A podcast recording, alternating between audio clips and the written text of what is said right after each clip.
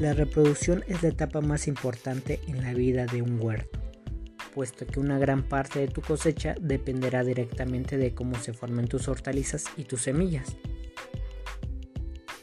La planta da sus frutos con el único fin de reproducirse, es decir, de dar vida a nuevas plantas.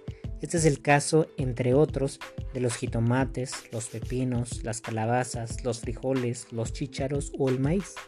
Es pues importante conocer el mecanismo de reproducción de las plantas, para que si es necesario colaboremos con ella para aumentar la producción. La reproducción es la etapa más importante en la vida de un huerto, puesto que una gran parte de tu cosecha dependerá directamente de cómo se formen tus hortalizas y tus semillas. La planta da sus frutos con el único fin de reproducirse, es decir, de dar vida a nuevas plantas. Este es el caso, entre otros, de los jitomates, los pepinos, las calabazas, los frijoles, los chícharos o el maíz.